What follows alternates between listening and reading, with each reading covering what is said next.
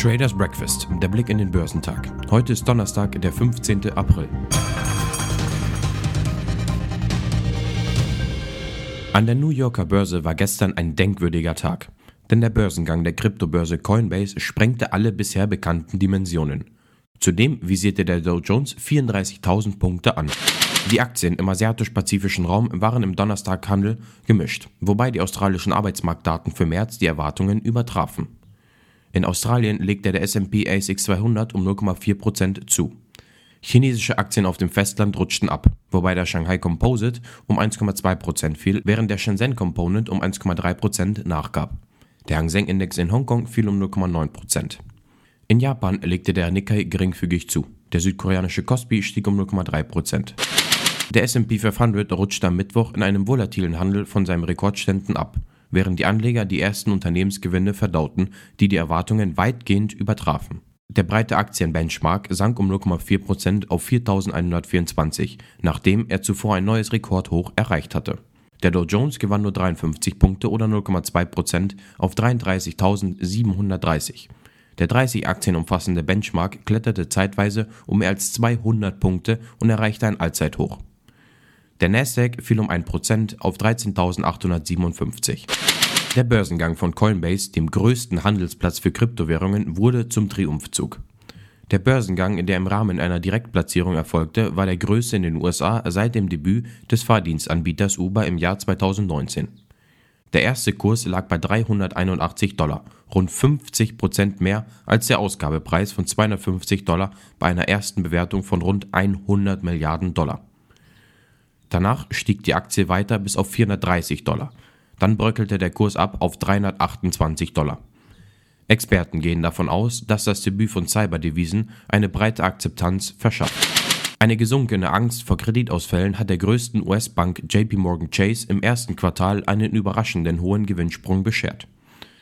Mit 14,3 Milliarden US-Dollar lag der Überschuss rund fünfmal so hoch wie ein Jahr zuvor, wie das Geldhaus am Mittwoch in New York mitteilte.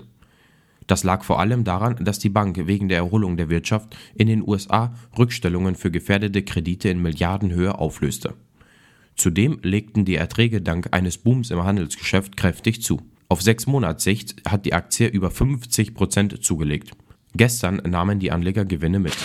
Aktien in der Investmentbank Goldman Sachs gewinnen hingegen über 4% und haben im vergangenen halben Jahr fast 60% zugelegt. Ein Boom im Wertpapierhandel und im Kapitalmarktgeschäft hat der US-Investmentbank Goldman Sachs Anfang 2021 den höchsten Quartalsgewinn ihrer Geschichte eingebracht.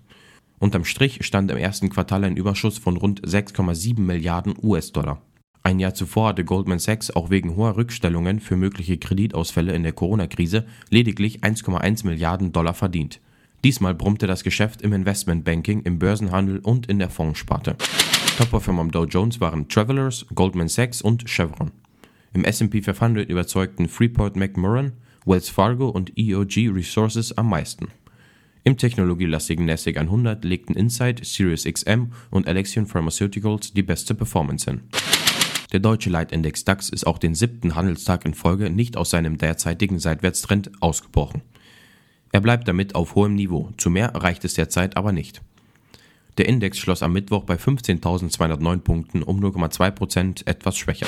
Unter den Einzelwerten im DAX stand SAP im Fokus. Die im Index schwergewichtete Aktie des Softwarekonzerns legte nach positiv aufgenommenen Daten zum ersten Quartal zu, konnte anfänglich stärkere Kursgewinne jedoch nicht behaupten. Sie schloss unter Tageshoch bei 113,40 Euro, ein Aufschlag von gut 1,1% SAP blickt nach einem guten Start optimistischer auf das laufende Jahr.